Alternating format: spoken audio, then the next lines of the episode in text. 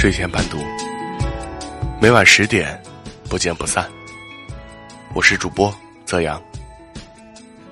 今天分享的文章叫《见过世面的人到底有什么区别》。前几天和 Kitty 去赴宴，在路上突然警示灯一通乱闪，车也慢慢不受控，我一下炸毛，没遇到过这样的情况，汗唰的掉下来，整个人都有点不好。因为车速慢下来，后面的车不停按喇叭，更加剧了我的紧张和焦虑。慢慢停到路边，打双闪凯莉平静指挥道：“车胎扎了钉子，漏气了。”而我们两个女流之辈根本不会换车胎。我脑子一片空白，这前不着村后不着店的，不知道该怎么办。凯莉冷静地问我是哪家保险公司的。查了电话，开始和人沟通。救援车还得一段时间才能来，后面的车因为我堵成一锅粥，自责和不安让我全身发抖。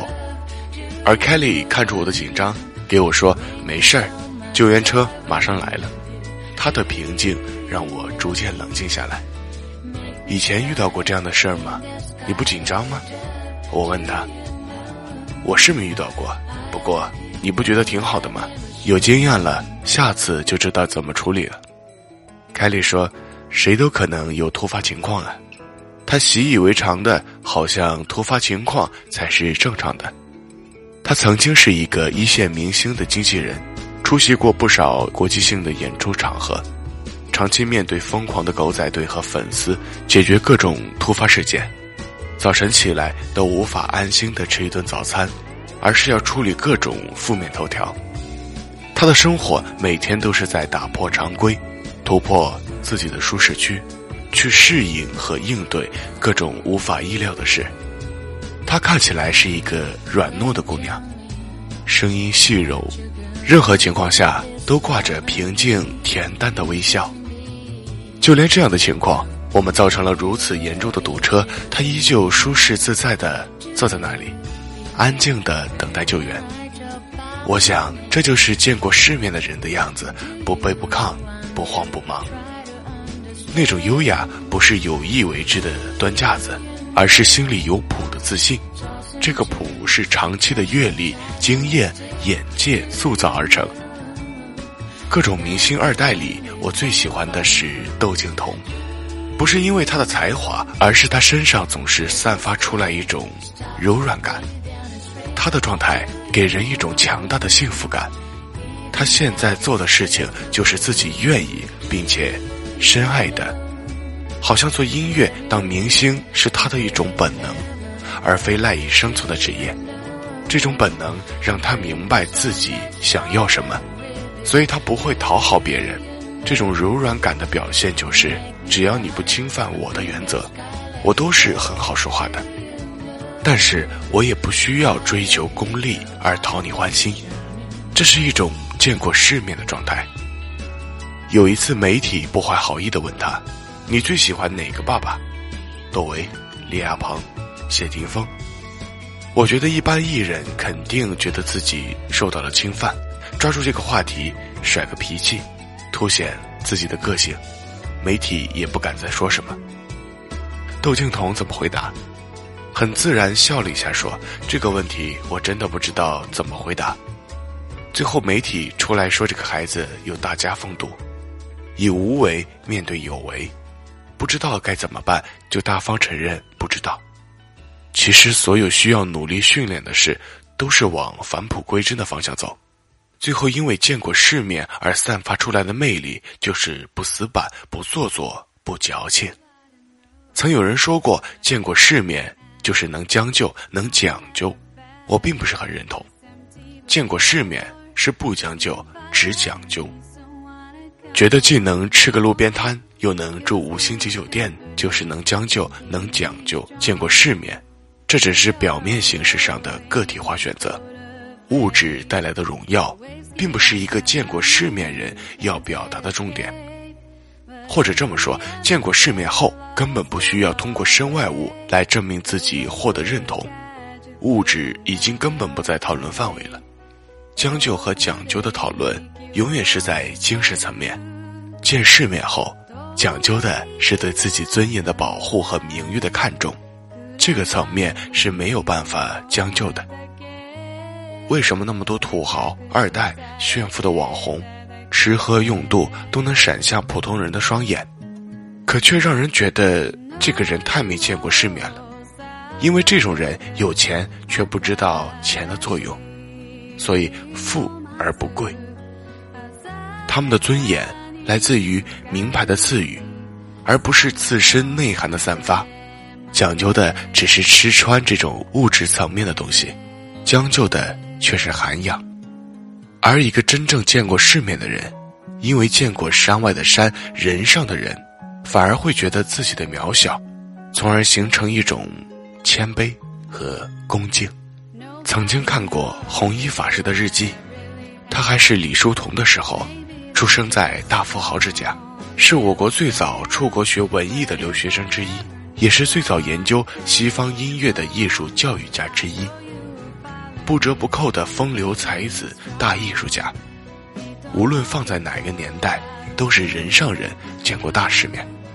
后来他修行学法，在这个过程中，每天的餐食就是一碗米饭和一碗水煮白菜，而弘一法师吃的喜悦，米饭和白菜都十分香甜，真是人间美味。后来他成为一代高僧，不乏社会名流的求教供养。却依旧虚怀若谷，严格律己。僧衣补了二百二十四个补丁。他说要惜福，见过才能放下，才懂珍惜。我曾经去过一个很有名的法式餐厅，去那里不是因为他家口味多棒，环境多优雅，而是号称那有一个全城最好的服务生，很多人都会因为他慕名前往。这个餐厅优雅完美的让人紧张，每走一步都得装的是见过世面的样子，内心不停的给自己打气和硬撑，生怕露怯。我就想来吃个饭而已，弄得这么不舒服，也是有点后悔。那位著名的服务生就在门口，笑得很真诚，完全没有训练有素、招牌式的微笑的敷衍，像认知我一样，打了招呼。开始引路，其实我很怕这种服务方式，怕他介绍餐厅的情况，因为这样的对话在我眼里毫无意义，只能特别尴尬的笑着点头，装出来很懂，才不会被人看不起。很意外，一路没什么聊天和寒暄，只是在每个有台阶的地方很贴心的提示一下，落座时。他绅士的掀起桌布，拉开椅子，让我很容易坐进去。等我坐下来的时候，好像没有刚开始那么局促了。点菜时尴尬了，我不知道该怎么点，每一道菜都是不熟悉的。他很正常，用老朋友的口吻向我推荐。作为咱的口味，我觉得这种酱汁更合口。这款酒还蛮好喝的，很淡，有苹果气味，反正我挺喜欢。我们这的面包还挺好吃，其实如果菜品多，甜点完全不用点。我觉得不是来吃饭的，而是来做客的，而这个服务生是这里的主人。吃完饭出门又碰到他，正好在门口和其他人聊天，看我出来，并没有说什么欢迎下次再来，还是很真诚的笑着点头挥手，并微微鞠了个躬。如此克制而接地气的服务。让我实在是不理解，最好的称号从何而来？后来明白过来，他服务过太多高大上的食客，更见过众多如我一般只来尝尝鲜的普通人，所以他能一眼识破你的目的，你会尴尬和不舒服的微妙感受，然后用收放自如和恰到好处的彬彬有礼，让你对他产生无限的依赖和信任。服务生。在很多人眼里是一个很低的职业，但是一个见过世面的服务生不会觉得自己的地位卑微。他见过，所以懂得，服务生才是餐厅的主人，招待好客人，让每个食客来到这里的目的发挥的极致，是他的责任和使命。他用他的专业和眼界，吸引了一批批回头客。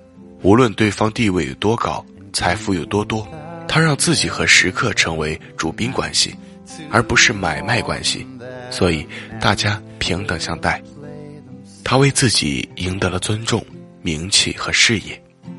见过世面，不是说话时滴水不漏，不是对任何领域都信手拈来，更不是有谈资和经历可以随时拿出来炫耀。见过世面。是对他人的理解、宽容，在遇到事情时能够缓解紧张和压迫感，能不以物喜，不以己悲。见过世面，更是对自己的尊严、名誉的不将就，只讲究。当你明白无常，你就不会张扬。今日华丽风光，明日可能狼藉一场。当你明白无常，你就不会悲伤。今日愁云惨淡，明日可能满天阳光。当你明白无常，得有什么喜，失有什么伤，得失在不停的转换中。当你明白无常，一切都觉得正常。真正时时看见，看着无常的心，获得真正的平静安详。